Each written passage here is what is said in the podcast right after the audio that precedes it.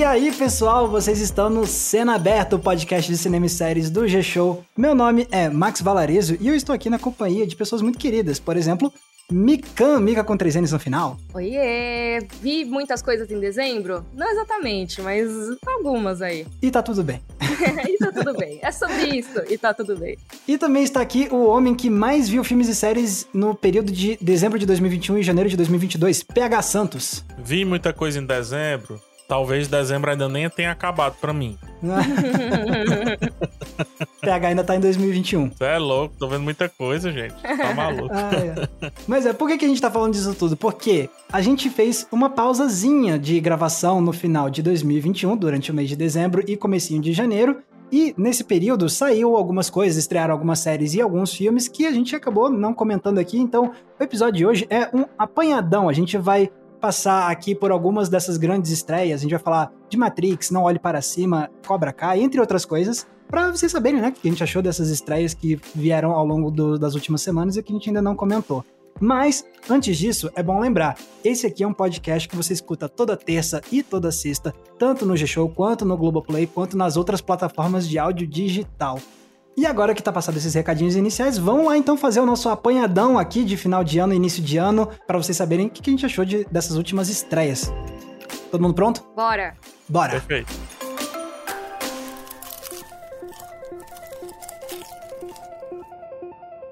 Então, ok, a gente vai fazer aqui esse apanhadão, né? Porque, como eu comentei, muita coisa saiu e muitas delas a gente assistiu, muitas a gente talvez não tenha assistido todos os três, né? Talvez dois de nós ou um. E vocês vão ver ao longo desse episódio que isso é bem comum, na verdade, né, Mika? É, pois é, porque a gente não assiste todo mundo, todas as coisas. E eu acho que é uma questão, inclusive, que falaram pra gente nas redes sociais, né? Vocês que comentam com a hashtag podcast cena aberta. Túlio Ribeiro no Twitter, e ele postou assim pra gente um episódio do podcast Cena Aberta em que Max Valarezo, Mikan e PH Santos discutam como tem se criado uma cobrança no meio geek nerd para que as pessoas vejam todos os filmes e séries e estejam sempre a par de tudo, criando muito da ideia de meta no entretenimento. E eu senti que em dezembro eu tava meio que me rebelando contra isso, Uhum. sabe? Eu, eu acho que eu tava tão exausta no final do ano que eu simplesmente não tava conseguindo assistir coisas. O que é muito doido, porque eu amo assistir coisas, eu amo consumir Sim. entretenimento. Mas eu me peguei vendo menos séries e filmes novos. Eu assisti muita coisa antiga, revi coisas que eu gostava, sabe? Mas dos lançamentos, como eu tava em recesso, eu fiquei meio. Ah, depois eu vejo. Eu não senti tanto essa urgência de consumir o que tava em voga. Eu vi poucas coisas que lançaram imediatamente. Então, agora eu fico até meio. Poxa, será que eu fiquei pra trás? Sabe, será que você não, Não. sou capaz de opinar desse episódio? Não, Mas de é que forma eu acho que alguma. muita gente se sente assim, de não não tá acompanhando a discussão atual. Pra nós três especificamente tem um peso diferente porque é a nossa profissão, né? Então, e, então eu acho que pode rolar um sentimento às vezes de culpa, assim, tipo, ah, eu tava de recesso, mas não vi os- as estreias pra poder comentar, mas sim, por quê? Porque a gente tava de recesso. Aham. Se esse é o nosso trabalho, é é normal e natural que a gente queira fazer outra coisa no nosso recesso que não seja ficar correndo atrás de todos os lançamentos pra ver na hora, pra poder comentar As na hora, tipo, maratonas, né? É, Mas eu exato. sinto isso, e até a pessoa que postou isso no Twitter era uma pessoa que não necessariamente trabalha com isso, eu acho. Eu acho que até o público tá um pouco se sentindo meio assim. De assim, ah, tem tantos lançamentos e tantas coisas sendo comentadas, que se a pessoa não vê logo, rola aquele tal do fear of missing out, né? Que é o. É. Ah, nossa, eu tô perdendo a discussão, eu tô ficando de fora. E acho que Uhum. as redes sociais intensificam esses debates. sim, Então, total. ah, se você não viu Não Olhe Para Cima, você tá perdendo a principal discussão daquele dia. Uhum. E acho que as pessoas também se sentem um pouco pressionadas em relação a isso. Eu achei legal trazer esse comentário que eu achei que tinha tudo a ver com esse episódio aqui, que a gente tá meio que correndo atrás do que a gente É. perdeu em dezembro, né? Então, se você se sente assim também, posta com a hashtag podcast cena aberta pra gente saber a sua opinião. Eu acho muito legal essa discussão, porque eu acho que ir ao museu deveria ser algo leve, digamos assim, ao museu de arte e tal, deveria ser algo Uhum. leve. Tipo assim, tô passando aqui, ah, ah, ah, vou entrar aqui, vou não ver é qual é. checklist, né? É, eu acho que, não- assim, meu ponto de vista que não deveria ser. Obviamente, pra quem trabalha no museu, ele vai lá todo dia Uhum, é. e ele vai escrever sobre as obras e vai classificar as obras e organizar e restaurar. E, Cada vez e, tem uma, né? Exatamente. Vai fazer uma live no Museu do Prado, inclusive. Sigam o Instagram do Museu do Prado lá de Portugal, porque eles fazem lives fantásticas falando sobre as obras. Mas enfim, propaganda Uhum. feita. Eu acho que deveria ser só assim. Ah, vou dar uma passadinha ali, ver o que é que tem e tal. O que rolar, rolou Sim. e tal. Legal, bacana. Assim, é óbvio, pra gente que trabalha com isso é muito diferente, porque a gente trabalha com isso. Mas eu acho muito interessante que existe esse movimento, tem aplicativos pra você registrar tudo que você assiste. E eu vejo pessoas colocando como metas, né? Então, ah, eu tenho que Uhum. terminar de ver todos esses filmes, por exemplo, eu tenho que maratonar todos os primeiros Matrix antes de ver o Matrix novo. Eu tenho que ver todas as versões estendidas do Senhor dos Anéis até o final do ano. E eu fico, nossa, gente, mas por quê? Assim, assim, É. você quer ver? Assim, lógico, a pessoa pode querer. Ela colocou uma meta só porque ela quer, mas às vezes ela pode querer porque ela quer ver o outro filme logo antes de pegar spoiler. Ou porque ela quer poder comentar no Twitter com todo mundo. Eu acho que rola uma checklistização, às vezes, sabe?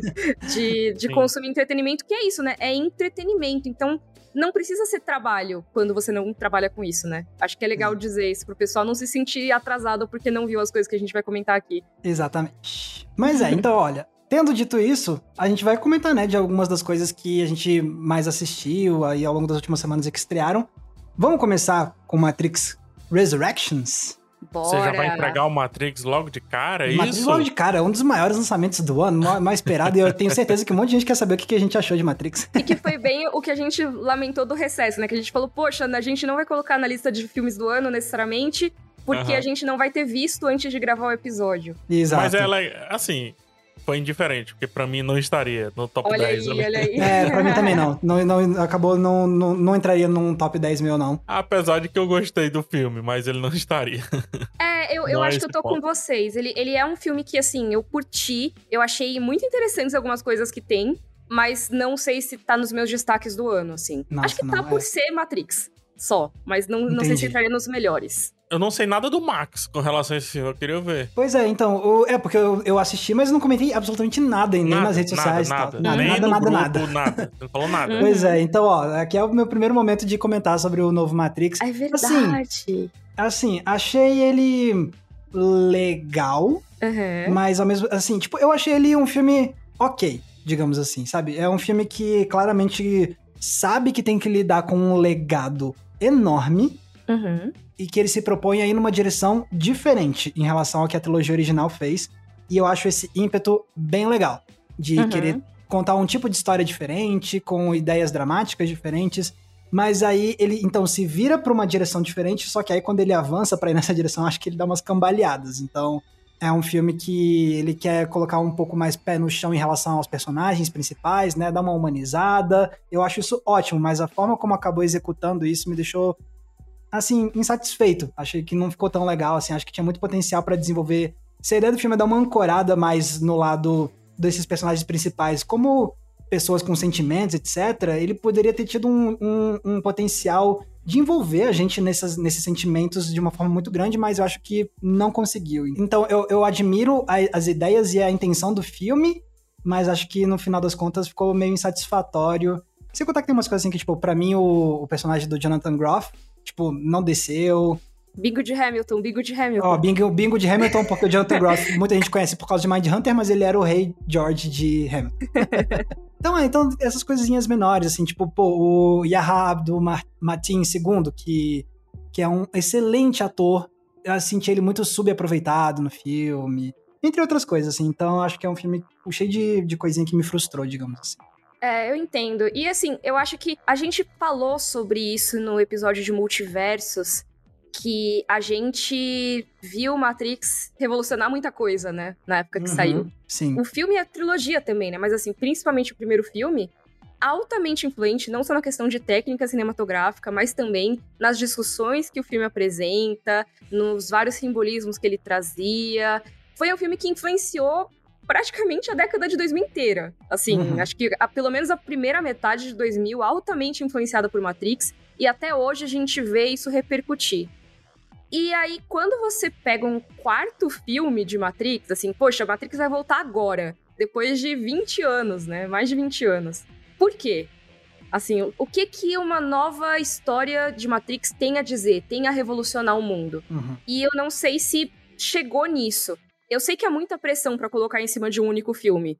Mas a gente tá falando de Matrix, não tá falando de qualquer franquia. Eu realmente tava com o pé atrás, né? Mas muito curiosa para ver o que ia acontecer.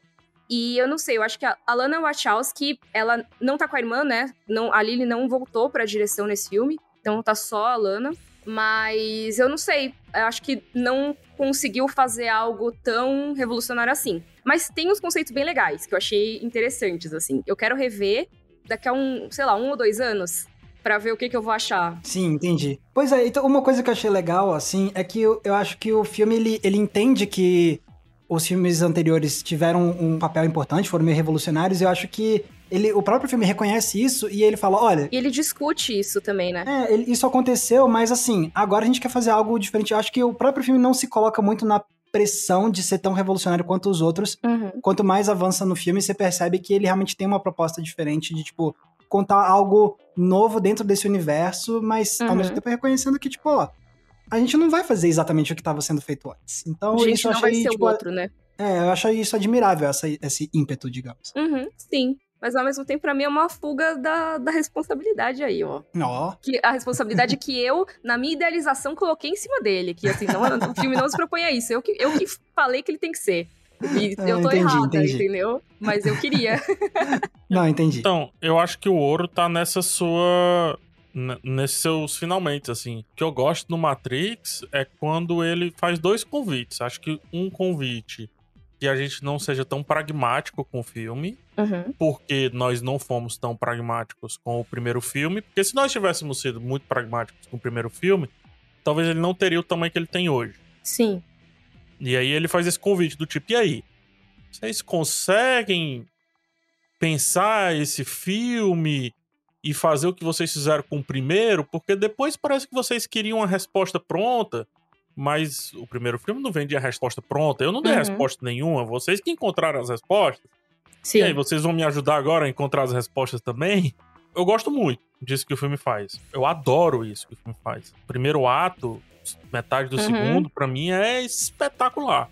Quando ele perde isso, e aí eu vou na linha do Max, e ele assume o que é o novo Matrix, digamos assim, me afasta um pouco, mas aí já é por questões de enredo. Só que aí eu vou pro que eu tava falando agora. Se o filme ele tá pedindo pra eu não analisar ele de maneira pragmática, será que eu tenho que chegar com um sim ou um não pronto? O filme tá falando o tempo todo sobre o binário. Uhum. Por que, que isso é essa parada binária? Por que, que é bom ou ruim? Por que, que é preto ou branco? Por que, que é isso, aquilo? Por que, que, por que, que é azul ou vermelho? Por que, que é pílula sim Uhum. ou não? E ao mesmo tempo eu me peguei assim, quando eu fui escrever a resenha, eu disse, cara, por que, que eu tenho que ser conclusivo sobre esse filme? Não tem, né? Tá entendendo? Ele, ele não tá me pedindo. Tipo, ele tá, na verdade, me convidando. A não conclusão dele, e ele é não conclusivo em diversos assuntos que ele trata, é justamente o que a Lana e provavelmente a Lily também, não sei porque quem tá falando nesse último filme é a Lana, né? Mas é o que provavelmente a Lana passou a carreira dela inteira fazendo, porque ela diz assim: gente, sabe qual é o segredo do diretor? É que a gente tá contando a mesma história sempre né? E quando você vai vendo assim a carreira, você vê Sense8, você vê Cloud Atlas e tudo, você diz, cara, impressionante como tudo foi uma tentativa de contar um pouquinho mais sobre o primeiro Matrix. Uhum. E aí esse Matrix 4 escancara isso, o que eu acho extremamente honesto. Pra mim, extremamente honesto. Só que tem algumas piadinhas que pra mim aí já já me quebra um pouco, já Uhum. foge. Sim. Alguns caminhos da história, como você falou do Morpheus, né? Uhum. Poxa, por que tirou. Enfim, de- deixa pra lá, senão eu vou dar spoiler, sabe? spoiler, spoiler. É, mas assim, tem algumas coisas que eu questiono da história que o filme escolhe pra finalizar uma belíssima discussão de abertura. É, eu concordo muito, PH. E assim, é por isso até que eu falei que eu acho que eu quero rever esse filme daqui a um ou dois anos, sabe? Porque com os primeiros Matrix foi muito assim. A cada vez que eu revia, depois de anos, eu entendia um pouquinho mais alguma coisa que eu não peguei da primeira vez, ou reinterpretava alguma coisa que eu achava que era uma resposta pronta da primeira. E talvez esse, daqui a pouco, eu ache mais legal, sabe?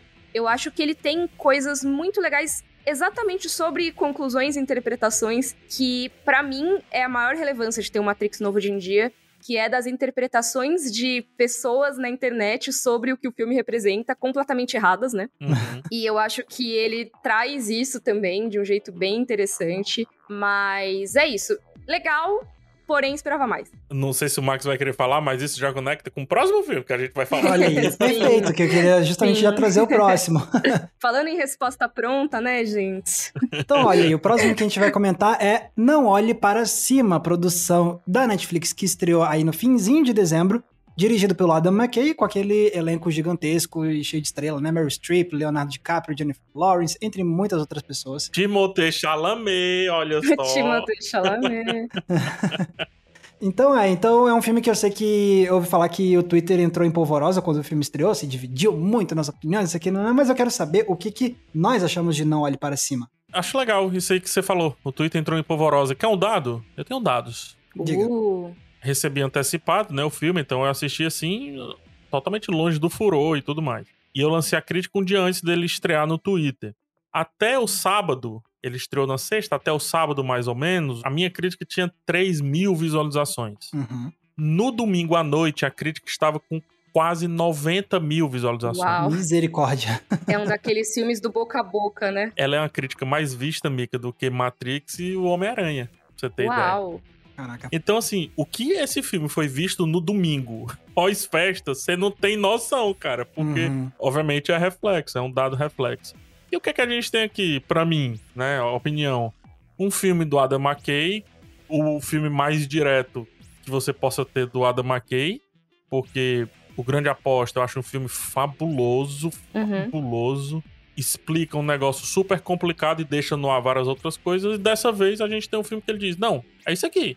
Eu tô falando sobre isso aqui, tá? Por mais que eu tenha feito antes desse momento de pandemia, etc., eu também tô falando sobre isso aqui. Se você for pro outro lado, a escolha é sua. Mas eu tô falando sobre isso aqui, ó. Tá escrito. Não olhe pra cima ou olhe pra baixo. Mas e aí? Você, qual foi? a- Você curtiu? Cara, eu adoro. ah, tá. Eu adoro. Eu adoro o Adam McKay, cara. Eu adoro o grafismo dele, sabe? Ele jogar na tela um Uhum. monte de coisa. Eu adoro a montagem bagunçada dele. E aqui ele mistura com a questão das redes sociais. Uhum. Tem sequências do filme que é com os apresentadores de TV que eu acho aquilo ali fabuloso. Eu acho aquilo ali um- uma sátira, não é nem uma sátira, de um sarcasmo fabuloso. A cara do Tyler Perry fazendo aquilo ali. E você dizendo, caramba, como é que eu fui enganado esse tempo todo? Porque tem um Hum. monte de, de apresentador fazendo essa cara também. Os textos são muito dinâmicos e as piadas não finalizadas são melhores ainda, como por exemplo a questão do salgadinho, né? É. Uhum. que, que cobra pelo salgadinho, meu Deus do céu. então isso tudo no filme é muito bom. Mas ainda é um filme simples, ainda é um filme muito explícito, muito direto.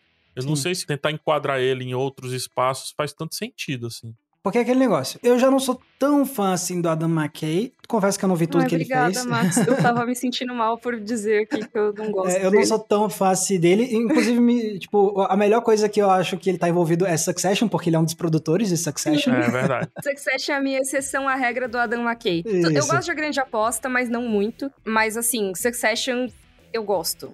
Sim, Só que eu quase não vi porque ele dirige o primeiro episódio. entendi. Pois é, então eu já não sou tão fã assim dele e.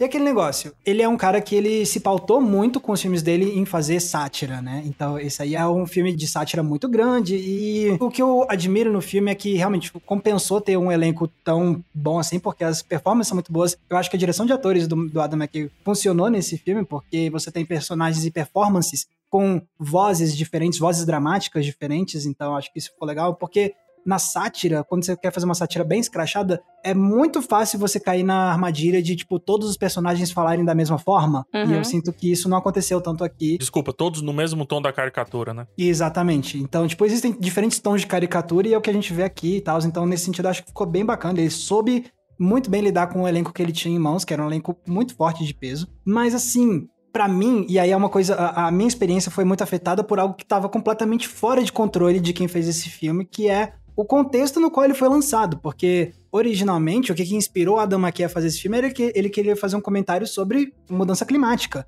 né? Uhum. Só que o filme sai depois de uma pandemia que, né, bagunçou tudo e que arruinou tudo. E o filme ganha uma interpretação muito forte de parecer ser uma alegoria sobre a pandemia quando não foi intencionalmente, sabe? Uhum. Então é algo que tá completamente fora do, do, controle de quem fez o filme. Só que é aquele negócio. Então é o, o, o filme quer fazer uma sátira para falar: ah, olha só, não ia ser muito ruim se isso acontecesse, se esse meteoro caísse aqui. Só que aí fica difícil você rir disso quando na vida real o meteoro já caiu, entendeu? Então, tipo, eu não consegui me divertir e achar graça na experiência, porque é isso, sabe? Inclusive, se você fazer vários paralelos com o que acontece no filme, às vezes parece que o filme queria muito fazer um espelho sobre como a pandemia foi lidada com o governo brasileiro, por exemplo. Então. É, e tinha muita gente falando isso, né, nas redes pois também é. depois. Assim, Gente, desculpa, eu, eu odeio os filmes da Adam McKay, assim, perdão. não me cancelem, sabe? Mas assim, eu não suporto, eu não suporto, eu odeio Vice com todas as minhas forças. e assim, a única coisa que eu consegui falar sobre Não Olhe Para Cima é, ah, pelo menos é melhor que Vice. Uhum. Tipo, o que não é grande feito. Mas assim, Sim. não quer dizer que o filme, ah, o filme é ruim. Não sei se ele é ruim. Eu só achei ele. É, sabe? Assim, eu acho que isso que o PH falou do, dos grafismos, talvez seja a coisa que eu mais gosto da Dom McKay. As câmeras diferentes que ele vai usando, né? Os, os focos diferentes que ele vai usando os enquadramentos para mostrar linguagens diferentes e tal, realmente. Mas assim, pensando em trama, em sátira e mensagem, temas, eu acho que ele é sempre muito básico. Muito. Sabe? Muito. Ele é muito básico, ele é raso. Não existe problema em ser raso, mas a questão é quando você é raso e quer parecer muito inteligente. Isso me deixa muito bravo. Sim. Sabe? Entendi. Eu fico irritada quando eu vejo um filme que, que quer, nossa, esse filme aqui é genial, hein? E aí você vê, nossa, gente, parece um TikTok. Sabe? Assim, na, assim eu acho que eu já vi TikToks de sátira com mais profundidade sobre é, política e discussão de negacionismo do que esse filme. Pois é, porque aquele negócio, assim, não é porque a gente também quer rir da mesma pessoa que o filme quer rir que a gente vai gostar do filme, né? Uhum. E aquele negócio, isso que você falou é muito legal, Mika. Tipo, para mim, as melhores sátiras são aquelas que, em algum momento, eles conseguem fazer você perceber algo diferente. Tipo, caraca, nunca tinha pensado nesse assunto sob esse ponto de vista, e aí o filme usa a caricatura para justamente escancarar isso e, e, te mostrar algo de. Então, as melhores sátiras para mim sempre conseguem me fazer enxergar a situação com uma nova perspectiva, fazer ganhar um novo olhar sobre o assunto. E esse filme não faz isso de forma alguma, em nenhum momento. Assim, ele só tá tipo falando, olha só como é que é na vida real, só que um pouco mais cômico e eu sinto que não tem nada de novo. Não passa muito disso, né? Então, é. assim, ah, nossa, o meteoro vai trazer empregos e não sei o que lá, tipo, e a discussão e ah, não sei o que. Será que politiza isso? Será que não politiza? Qual é o interesse do político de fazer? E assim, tá assim, meio que assim, todo mundo sabe. E é, aí, que exato. mais? Que mais tem? Sabe? Ao mesmo tempo, você vê que tem gente que mesmo assim não entendeu, né? Que falou que era sobre outra coisa. Então eu também não sei até que ponto que o filme tem que ser tão óbvio assim e mesmo assim não funcionar, que é a discussão do Matrix, né, no fim das contas, que uhum. as pessoas pegam e interpretam do jeito que querem, né, uma coisa Sim. aleatória em cima de um filme que não tá dizendo isso. Esse é o mais direto possível e mesmo assim, tem gente que falou: não, é sobre a obrigatoriedade de vacina e não sei o que. Eu, não, gente, uhum. não. Que, que, que, de onde você tirou isso? É. Mas, é. assim, eu sei que eu fiz um rant aqui, desculpa, falei muito. Oxe, mas a gente tá aqui para isso, a gente quer ouvir exatamente isso. Mas, mas é que eu realmente eu fico meio irritada com, com os filmes do Adam aqui, às vezes, porque eu acho que ele não passa do raso. E isso me frustra, porque tinha um potencial muito legal sabe? O próprio Vice mesmo, que eu, que eu detesto, tinha um potencial muito mais legal ali, sabe? Uhum. E eu fui com a cabeça totalmente aberta pro Não Olhe Para Cima também. Eu lembro que eu tinha brincado, que eu achava os pôsteres um pouco estranhos, porque tinha, sei lá, seis personagens olhando para um lado e outros olhando para o outro só que não de um jeito padronizado. E era estranho, assim, tava tudo padronizado, menos uns três, aí eu pensei... Até com o pôster da McKay a Mika implica. Olha é, aí. não, não, então, mas aí eu pensei, não, gente, eu não vou entrar com essa visão, eu vou ver o filme de mente aberta, sabe? E até o começo eu tava achando bem legal, a piada do salgadinho é ótima, eu acho muito bacana. Sim. Mas, para mim, não passou disso. E eu, ah, poxa, legal. Não é que eu odiei o filme, eu só achei ele, né. Pois é. Triste. Desculpa, falei muito. Não, mas eu, eu, eu, tô com você, eu tô com você. PH que vai discordar da gente. É clube do haters do Adam McKay. É, eu deixei o PH tadinho, o PH até ficou quieto. Não, pô, tô... Que eu tô ofendendo o filme, desculpa, PH. Que é isso, gente, eu não sou Adam McKay, não. é, Mika, não precisa pedir desculpa por falar mal do filme, não. É Oxe, que eu tá odeio falar muito mal de alguma coisa. Não, tá tudo bem, tá tudo bem. Não, amigo, pelo amor de Deus, se jogue. Ó, então tem outros três filmes aqui que saíram nessas últimas semanas, só que eu e Mika a gente não assistiu, porém, PH Santos assistiu, então você quer dar uma passadinha por esses, PH? Quero sim. Temos o Turma da Mônica Lições, que é o segundo filme Turma da Mônica. O que mais me chama a atenção, primeiro o Daniel Rezende tá dirigindo de novo, adoro a direção do Daniel Sim. Rezende. Ele cria uma maneira de separar o grupo, sabe? Porque também é a temática do quadrinho, né? Uhum. E ele entrega cenas isoladinhas, assim, tipo da Magali, que eu acho fantástica, fantástica, fantástica as cenas que ele entrega, sabe? Ele brinca muito bem com a câmera, sem cortar muito, ele é muito bom nisso. Só que o meu grande destaque do filme é como eles conseguiram criar, cara, meio que uma, uma bolha dimensional, assim, sabe? Parece que o filme ele pertence a uma bolhazinha, o design de produção é perfeito, os carros, as casas, ao mesmo tempo é muito material, tipo, dá pra cheirar, dá pra sentir o cheiro do parque, sabe? E ele vai colocando várias referências que criam uma nostalgia muito grande, assim, muito grande pra quem foi criado aí com Turma da Mônica. E ô, ô Mika, a gente comentou sobre Tudo é Shakespeare, né? Aham. Esse filme é Shakespeare. Olha aí. Temos também o Binder Ricardos. Bacana. Eu acho o filme. Peraí, calma, calma. calma. Being the Ricardos, filme novo do Aaron Sorkin. PH já publicamente nesse podcast falou que é muito fã do Aaron Sorkin, e aí ele vai falar só isso? É certamente um dos filmes já feitos. Já feito. Eu amo esse, esse meme. Cara, assim, o Aaron Sorkin, pra mim, ele vinha numa crescente muito grande na direção, no quesito direção, tá? Uhum. E eu acho que esse filme foi uma pausa. Foi um Uhum. devaneio dele. Eu acho que eu encontro ali a Nicole Kidman atuando muito bem e sendo a melhor coisa do filme. Mas ao mesmo tempo a gente tem o Javier Bardem mal dirigido. Temos um filme que não consegue desenrolar, não consegue sair do ponto central da sua história. Cansativo e muitas vezes. E olha que o cansativo do Aaron Sorkin muitas vezes foi elogiado por mim. Porque era um cansativo de muito texto. Aqui não, aqui é um cansativo de um cara que já realizou o texto, já encerrou o texto e disse assim: Pois então vamos voltar do texto do começo, já que vocês não entenderam. Então eu acho que fica um filme, pra mim, muito cansativo. Ele tá na Prime Video, traduzido como Apresentando os Ricardos. Muito, muito cansativo. E assim, é uma literalidade. A gente tava falando do Adam McKay, né? Uhum. É uma literalidade que não pertence ao Aaron Sorkin. Eu não sei, o... acho que ele foi abduzido. Mas enfim, esse é o Binder Ricards. E finalmente A Filha Perdida, a estreia da Meg Gyllenhaal dirigindo. Gente, que filme tenso, que filme insalubre. Mas no bom insalubre sentido. demais. No bom sentido, tudo que eu tô falando, tudo de ruim que eu posso falar sobre esse filme é bom. Entendi. Porque a gente tem a Olivia Colman fazendo a personagem principal, chata, arrogante, insuportável muitas Nossa, vezes. PH, você falou que ela parecia comigo. Ah, Não, ela fisicamente, Ah, eu fisicamente. vou chorar. Só porque eu falei mal da Dama McKay, olha aí. ah, Não, é, é cara, é impressionante como ela tem um olhar perdido que eu digo, caraca, é a Mika quando tá na reunião e a gente tá falando, mas ela não tá prestando atenção, Ah, tá, tá ligado? Mas ela tá querendo dizer que tá prestando atenção, mas como aquele assunto não é tão relevante assim, ela também não tá prestando atenção. Aí eu disse, caraca, é a Mikan, velho, é a Mikan tá olhando outra coisa. É. E ela faz isso, cara. Só que é um filme, tipo, muito tenso. Você fica tenso. O que, que vai acontecer? O que, que não vai acontecer? Me lembra um pouco, um pouco apenas, a atmosfera do Ataque dos Cães. Que é aquela atmosfera de. Nossa, gente. Tá tudo muito perigoso, mas ao mesmo tempo as coisas não Climão, estão assim. acontecendo. Tá um É. climão. E quem é essa mulher? E quem é essa filha perdida? E quem é essa filha? E ela é mãe de quem? E o que que é? Cara, que filme bacana, sabe? Filme muito bacana. Tenho certeza que mães, principalmente mães que foram mães muito cedo, vão se identificar com esse filme assim absurdamente. Absurdamente.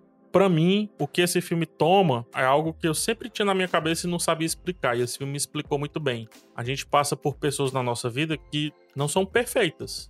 Assim como nós não somos perfeitos também. Mesmo assim, por que, que a gente pode, sei lá, dar uma lição de moral de uma coisa específica? Por que, que a gente pode ser uma pessoa que ajuda uma outra num determinado ponto? Porque nós somos fragmentos corretos. Nós temos dentro de nós fragmentos corretos. E esse filme fala sobre isso, cara. Esse filme respondeu pra mim justamente essa teima que eu tinha. Por que, que eu tenho que aceitar a dica daquele cara que eu sei que ele foi errado naquela outra situação? É porque naquela lá ele tem um fragmento correto. Esse filme, A Filha Perdida, resolve isso tranquilamente. Muito massa o filme. Aí os três filmes aí que eu assisti. Nossa, amei. Bacana. Olha aí, Muito bom. boa. Esse tá na minha lista, Filha Perdida. E Turma da Mônica também. Com certeza. Eu, não, eu vou ver todos esses três ainda, com certeza. Ó, outro filme que ele, tecnicamente, ele não estreou em dezembro, porque ele saiu nos cinemas, mas ele entrou no Disney Plus em dezembro, e que eu só vi recentemente, é Encanto, a última animação da Disney, e eu sei que Mika também assistiu Encanto. Assisti e eu achei tão bonitinho. Vi com a minha mãe no Natal. Ah, que legal! Ah, foi muito gostoso. Filme que fala de família. Eu gostei muito das músicas. E ó, no Bingo Hamilton aí a gente tem Lin-Manuel Miranda na composição das músicas. Aham. Assim, ele não é o melhor filme da Disney que eu já vi. É, não. Mas eu achei ele bastante interessante, assim. Eu gostei das conversas sobre família, gostei da evocação aí do realismo mágico colombiano, que Sim. pra mim é uma coisa muito legal, assim, de trazer, né, essa inspiração. E eu gosto dele como um filme colorido, dançante e sensível. Eu achei ele bem sensível em várias partes, mas não acho que ele seja, ah, meu Deus, ele é o melhor filme, sabe? O melhor discussão de família que eu já vi. Só muito legal. E eu gosto porque é uma família latino-americana e acho que muita gente vai se identificar. Minha visão geral do filme é basicamente a mesma, é um filme que eu gostei bastante, não é uau, a obra-prima da Disney, só que tem algumas coisas assim de diferentes. Eu, por exemplo, eu já não, não fiquei muito fã das músicas, por exemplo, eu fiquei um pouquinho decepcionado. Uhum. Assim, Tem umas eu- mais legais que as outras. Na minha opinião, sei lá, tipo, acho que só a primeira música foi a que me marcou, o restante eu achei muito. Sei lá, é porque eu também digo isso baseado no, no que o próprio Lin-Manuel Miranda já fez com o trabalho dele de fazer musicais com canções inspiradas em ritmos latinos, tanto no In The Heights, né? Uhum. Ou então o que a Disney fez mesmo com, por exemplo, o Viva, que tem aquela Remember Me, que é super marcante. Então, Sim. eu senti um pouco de falta de ter umas músicas um pouco mais marcantes, mas assim, o lado do Max que cresceu com a família chilena e aí cresceu ouvindo todos esses ritmos latinos na família e na casa e nas reuniões de família lá e tal, lá fora. Esse lado do Max achou muito legal ver um filme assim musical da Disney em que tá lá todos esses ritmos sendo representados como veículos até pra contar a história, né? Porque as- essas canções vão revelando lados dos personagens e tudo mais. Então, eu achei muito legal de que tinha esses ritmos, mas assim, no final eu senti que não foram músicas que marcaram tanto assim, tirando a primeira, que eu achei muito, muito boa. É aquela coisa que você sabe a intenção daquilo, mas não necessariamente funcionou como música pra você, né? É, exato, assim. Entendi. Mas assim, uma coisa que eu achei bem legal é que é um, é um filme que ele leva adiante um projeto que a Disney tem feito com as suas animações e que acho que ficou mais evidente com Frozen. A forma como Frozen quebra um pouco fórmulas tradicionais de histórias mágicas da Disney, de animação, de quebrar com a ideia de quem é vilão, quem não é, qual é o objetivo desses personagens, né? Uhum. Eu acho que esse filme leva um, pra outro patamar, assim, de- no sentido de, de realmente quebrar muito o maniqueísmo, assim, ele lembra a forma como, sei lá, filmes animados japoneses às vezes tratam a ausência de vilões e coisas assim, Sim. e pegar o conflito e colocar em outro lugar. Uhum. Achei muito diferente ser um filme da Disney que não tem uma jornada Uhum. física, tipo, uma deslo- um deslocamento físico de um lugar É pro outro. Um tudo filme lá. é tudo lá. Isso eu achei Na muito mesma legal. E- casa, praticamente, tudo. Exato, e aí combinou perfeitamente. E isso é uma decisão que funciona porque tá atrelado com o projeto que nem você falou, de um filme que pega muito inspiração no realismo mágico colombiano. Então, pô, se você pegar a obra mais famosa disso, que é 100 Anos de Solidão, pô, é a história de uma família, tem elementos mágicos e a história É se passa inteira local. em um só lugar. Então, não tô dizendo que é a mesma história, obviamente, mas tem esses elementos similares que mostra que não é a Disney só falando, olha só, a gente tá fazendo um filme que se passa na Colômbia só pra dizer que tá fazendo na Colômbia. Não, tipo, tá na raiz do- da, da história, na raiz da- do projeto artístico do filme, pegar os tipos de histórias que foram tradicionalmente contados por pessoas da Colômbia. Então, isso eu achei bem admirável. E isso que você falou, Max, de não ter um vilão específico, eu achei muito legal. Até eu tava lendo um texto de uma repórter colombiana falando sobre como ela recebeu o filme, né? Uhum. Ela falou uma coisa muito interessante que tem uma coisa que meio que paira sobre o filme, né? Que seria uma possível ameaça, que é um motivador para um dos personagens. E ela fala: Isso é uma coisa que gerações e gerações de colombianos passaram de tantas formas diferentes que a gente nem especifica, a gente só fala a violência. Uhum. Entendeu? Porque Sim. de tantas que vieram, não, não importa mais que episódio que foi, sabe? Porque quando falaram no filme, eu falei, ah, mas quando foi isso? Que período histórico é esse? Uhum. E no fim não importa, porque é uma constante. E eu acho que o filme ele consegue trazer isso, óbvio, é um filme infantil, então ele não vai ficar abordando isso, né, especificamente, mas é legal ver como você tem elementos específicos, não só, ah, não é só uma família da América Latina, sabe? Então, ah, o brasileiro uhum. pode se identificar com muitos elementos? Com certeza, né? Você que tem a família chilena vai se identificar com muitos elementos? Com certeza. Mas é legal que ela falou de algo que também é especificamente colombiano que tá lá. Sim que mostra também como tem tido esse movimento da Disney de realmente ouvir os povos que eles vão representar nos filmes. E acho que isso vai desde o design dos personagens até os elementos musicais, as inspirações literárias e até agora pegando os elementos sociais históricos que podem afetar uma família colombiana naquele contexto. Exato. Eu achei muito bacana ter isso no filme e assim, de novo, ele não é o filme mais legal de todos os tempos, mas ele é muito legal. Eu gostei muito de ter assistido. Eu achei divertido. Realmente, a primeira música é bastante marcante, nem se falou, Max. E eu gosto da música do Bruno também, hum. que é a que tá irritando nesses últimos tempos, todo mundo falando da música e tal. Uhum. Eu acho ela bem divertida. Acho, acho que ela é legal, assim. Bacana. Mas a primeira é que ficou mais na minha cabeça, mesmo. De vez em quando eu fico cantarolando ela. Eu, que, que música é essa? Ah, é a música dos Madrigal, ah tá. Exatamente, eu acordei com essa música na cabeça ontem, a propósito. Olha aí. é isso, então, realmente. Sim. Vejam, vale a pena. É bem legal esse filme. Tá no Disney Plus. Sim, eu gostei, eu gostei. E bom, outro filme que estreou em dezembro é o Ataque dos Cães, mas a gente também não vai se prolongar muito nele porque a gente já comentou sobre Ataque dos Cães no nosso episódio no finalzinho do ano sobre os melhores filmes de 2021. Mas assim, já saibam que naquela época eu e PH a gente já tinha assistido. Foi o meu filme favorito do ano passado, foi o filme favorito do PH do ano passado, porque eu vi o vídeo do PH do top 10 dele. Olha aí. Exatamente. e a Mika não tinha assistido naquela gravação, mas agora você assistiu, né, Mika? Assisti e realmente, gente, que filme, hein? Nossa, eu não tava dando nada para ele no começo. Eu pensei, nossa, por que, que o Max e o PH gostaram desse filme, gente? Ai, tá, comecinho assim, ah, tá, tá indo, tá, legal. Sobre o que, que ele é, hein? Tô nervosa, tô aflita. E aí, chega no finalzinho, assim, ele vai se amarrando. Poxa, eu adorei. Literalmente ele vai se amarrando. Realmente, assim, eu gostei muito. Eu gostei de como ele usa o simbolismo para dar uma direcionada na gente tipo aquele red herring, sabe? Ele vai botando uhum. simbolismo como Dá pistas isso... falsas, né? É, você acha que ele vai para um lado e ele não necessariamente vai para esse lado, ou ele vai de um jeito que você não estava esperando exatamente, mas ele dá todos os indícios ali. Então, para mim, foi um faroeste barra suspense barra drama muito legal. Ah, que bom que você curtiu. Olha aí, tá vendo? Selo de aprovação máxima do podcast Cena Aberta para Ataque dos Cães. Esse tá mega recomendado. Vejam, tá na Netflix. É o filme com o Benedict Cumberbatch, com a Kirsten Dunst e o Jesse Plemons. Vale muito a pena conferir. Muito. E ó, agora a gente falou muito de filme, mas também teve algumas coisas de séries que saíram aí nesse intervalo, né? E uma delas eu assisti e PH também assistiu, é a quarta temporada de Cobra Kai, que estreou na Netflix no, final, no último dia do ano, literalmente dia 31 de dezembro. E aí, PH? Cara, poxa. Parte ranço, parte expectativa, sei lá. Eu não fiquei contente, cara, com a quarta temporada do Cobra Kai, porque eu acho que ela volta a debater assuntos que já foram encerrados na terceira temporada. Cara, sim. Pra quem não sabe do que a gente tá falando, Cobra Kai é o seriado que basicamente é uma continuação de Karate Kid. Só pra quem não sabe. Uhum. pra mim, meio que vira até uma metalinguagem, sabe? As pessoas ali não cresceram, assim, não conseguem resolver as coisas conversando, porque eles conversaram e resolveram as coisas. Por que, que tem que voltar para um estaca anterior? É. E depois ir como se também não tivesse voltado pra estaca anterior. Tipo, eu me sinto muito enganado. Parece que anula o desenvolvimento dos personagens, assim. Esse é o ponto. Eu me sinto muito enganado em um roteiro que vende desenvolvimento, finge, entrega ali uma belíssima cena. A cena deles conversando no bar, no encontro forçado, digamos assim, né? Eu tô uhum. falando, obviamente, dos dois protagonistas. Pra mim tá resolvido, entendeu? Show, perfeito, resolveu, vai a partir daí. E me entrega novidades a partir daí.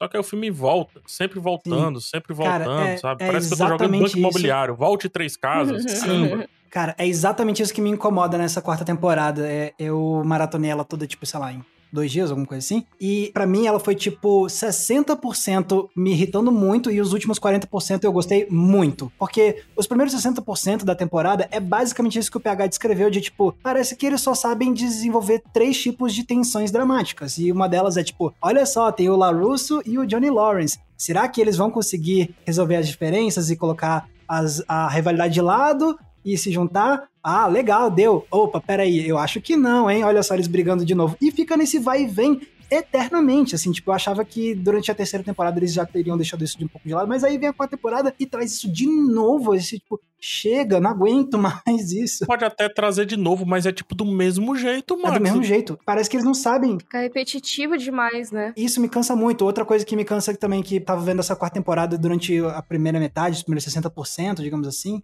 pouco mais da metade, a tensão dramática do tipo, você está roubando um membro da minha família. Seja essa família Uhum. literal ou essa família simbólica em termos de o dojo, Mesma né? Então, coisa, você tá roubando o meu professor, você tá roubando o meu aluno, você tá roubando minha mãe, você tá roubando meu pai simbólica, e tipo, ok, já deu. E aí você vai ver uma cena, tipo, ó, essa personagem aqui tá começando a, a se entender com essa outra personagem. Aí você já sabe, ah, vai dar meia hora, vai chegar o terceiro personagem, vai encontrar esses dois juntos e, tipo, se sentir traído, tipo, porque a pessoa tá roubando, sabe? Chega, já deu. Então, Ou seja, basicamente os personagens estão andando em círculos no em desenvolvimento, círculos. assim. É, tipo, Cara, sabe quem que eu acho que escreveu essa temporada? O Daniel Larusso da década de 80. tipo isso. O adolescente. Larusso, que ficou chateado ali porque o fulano de tal chutou a bola, assim. Uhum. É, é isso, assim. E tem uma parada que eu acho um pouco problemática aqui, que é o peso das mulheres nessa série, nessa quarta temporada. Hum.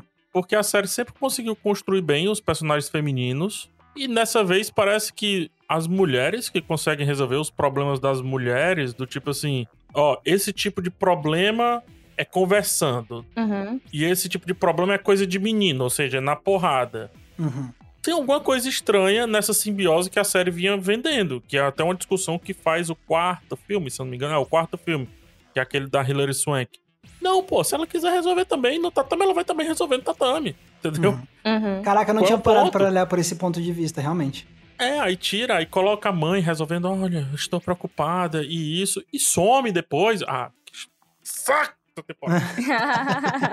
então, assim, não foi legal a quarta temporada. E vem uma quinta temporada ainda, Vem. né? Foi confirmada. E uma sexta temporada. Sexta, meu Deus. Não, mas então, eu acho que pelo menos os últimos episódios tem uma, tem uma redenção nessa temporada, no sentido de, tipo, ficar divertido, porque acho que chega um ponto nessa quarta temporada que eles começam a deixar um pouco de lado essas coisas que estão repetitivas e eles se focam, tipo, vamos falar aqui desses adolescentes que estão cheios de treta e vamos colocar eles pra brigar e vamos colocar umas frases bem bregas no meio das lutas e mesmo. Uhum, E aí, pra uhum. mim, é quando Cobra Kai brilha. Aí sabe o que é que vai acontecer, Max? Hum. Na próxima temporada, você vai achar que eles avançaram, eles vão voltar na mesma discussão e nos 40% Hum. final eles vão entregar a mesma coisa. Aí tu vai dizer Sim. a mesma coisa. Porque foi isso que aconteceu na terceira também. É, não, isso com certeza, mas o que eu quero dizer é que, tipo, você tem cenas específicas que são, tipo, muito. Ah, beleza, tipo, é o drama adolescente, não sei o quê. E aí tem algumas cenas que eles conseguem fazer isso muito bem de na hora de assumir, tipo, sim, a gente tá contando uma história de adolescente melodramática mesmo e colocando umas lutas no meio. As lutas continuam sendo bem legais, especialmente as lutas dos últimos episódios são bem coreografadas, bem filmadas, eu gosto disso. Então é isso, assim, eu acho que, na verdade, o meu maior problema não é nem tanto com os personagens adolescentes, é com a insistência que o seriado tá tendo com a forma como ele trabalha seus personagens adultos mesmo, que são os protagonistas do filme original. Essa é a parte menos interessante. O que eu queria que Cobra Kai percebesse que ele não brilha quando ele tá falando dos personagens originais. Ele brilha quando ele pega o espírito do, do original, no Do sentido novo. de Uhum. vamos contar uma história sobre adolescentes tendo drama e colocar eles pra lutar.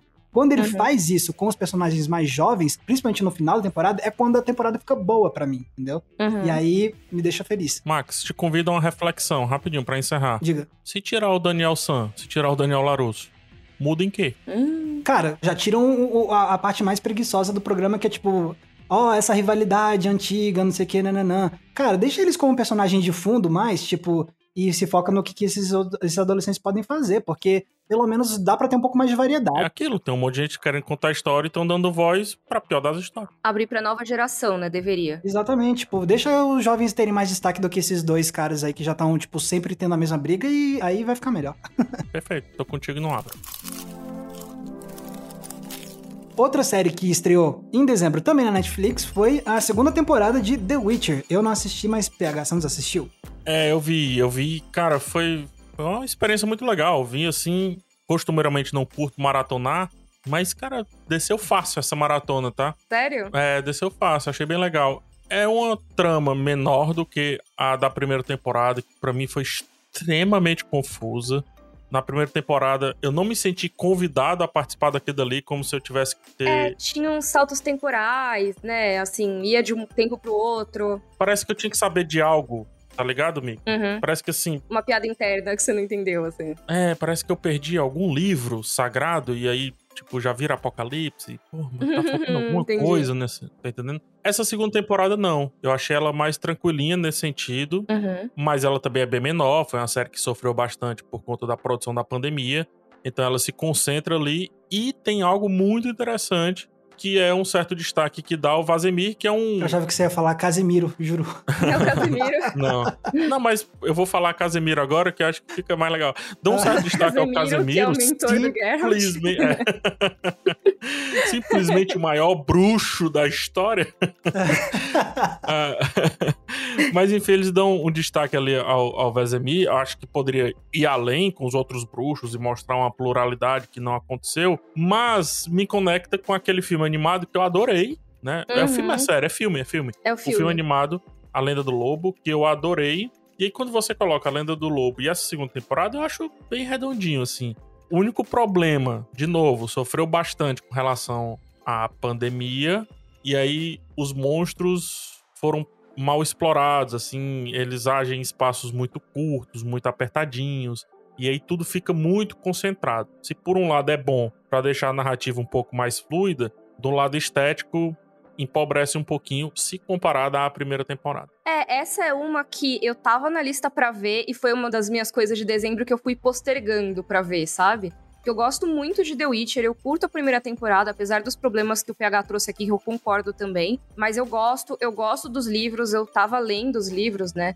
E agora fica mais linear, porque agora tem, né, esses dois personagens que se encontram ali no, no final da primeira temporada e que agora a gente segue um pouco mais a história deles diretamente. Pelo que eu entendi da segunda temporada é isso, né, PH? É justamente isso, é perfeitamente isso. Você nem viu e definiu perfeito, assim. É o que acontece nos livros, né? Os dois primeiros livros são mais contos que são aí ao longo do tempo, então tem contos que se passam antes, depois. É um quebra-cabeça mesmo, que acho que foi isso que te incomodou muito na primeira. E aí a segunda temporada vai pegar o ponto que os livros eles começam a seguir uma história mais direta, assim, mais linear.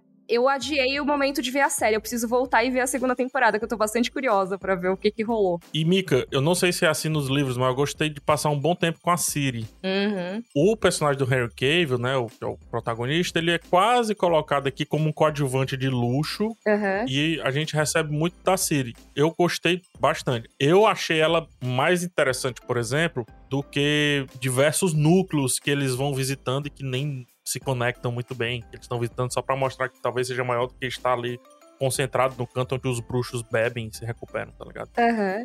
Poxa, que legal que passa essa impressão, porque realmente a Ciri, pra mim, é uma das personagens mais interessantes, assim, de The Witcher. Eu ainda não terminei de ler os livros, mas eu já gosto dela, eu já me interesso muito pela personagem. E eu sei que as pessoas que são fãs dos jogos também, que apesar deles não serem essa mesma adaptação, né? É outra adaptação. Eu sei que o pessoal que curte os jogos também é muito fã dela. Então, eu tô bastante empolgada pra ver a personagem na temporada. Essa tá na minha lista com certeza pra voltar a ver. Eu tenho uma pergunta só, Mika. Eu não, não Hum. li os livros, né? E também não joguei. Qual é a das lentes de contato, hein?